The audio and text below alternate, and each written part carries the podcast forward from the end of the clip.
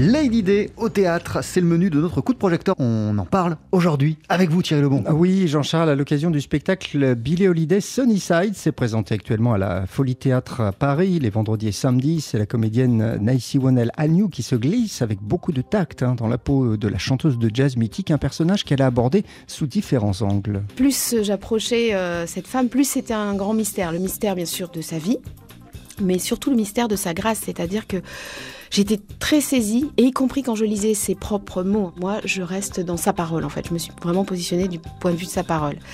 Lisant même y compris ses mots, ce qui me touchait, c'était à quel point on était enveloppé dans une immense douceur, dans une grâce, dans quelque chose qui nous élevait très haut avec sa voix et à quel point quand je lisais les événements de sa vie et je la lisais, il y avait beaucoup de souffrance, on le sait bien sûr, mais ça faisait vraiment un côté très obscur qui venait répondre à, toute la lumière que je recevais euh, dans sa voix. One, elle, à New, est seule en scène. Oui, une performance vraiment, car avec seulement quelques accessoires et la voix de Billy Holiday que l'on entend, euh, bien euh, One, elle, à New arrive vraiment à nous faire partager à la première personne le destin de Billy Holiday avec beaucoup de conviction, mais sans trop appuyer non plus sur les fêlures de Lady Day.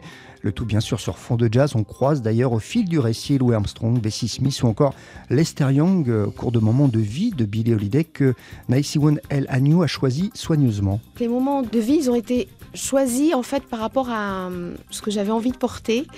Sur les planches, c'était le rebond, c'était ce swing, c'était cette chose qu'il avait toujours fait aller de l'avant. Il y a bon, des personnages phares évidemment dans sa vie.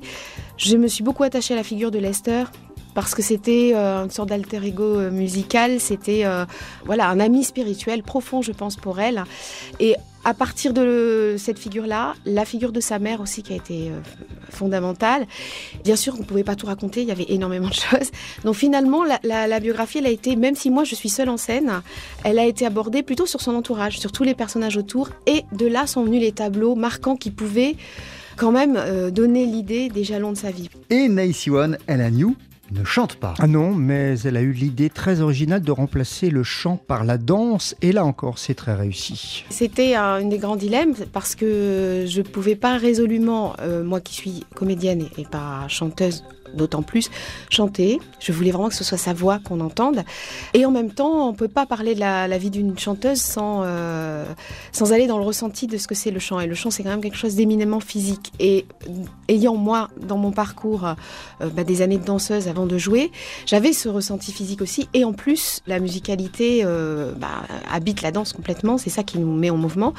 Donc, beaucoup de moments de la pièce, en fait, qui sont dansés, correspondraient à des moments de vie où Billy chantait. Nicey One El Agnew et son spectacle Billy Holiday Sunnyside s'est présenté actuellement à la Folie Théâtre à Paris les vendredis et samedis. C'est un très beau spectacle. D'ailleurs, c'est un spectacle TSF Jazz.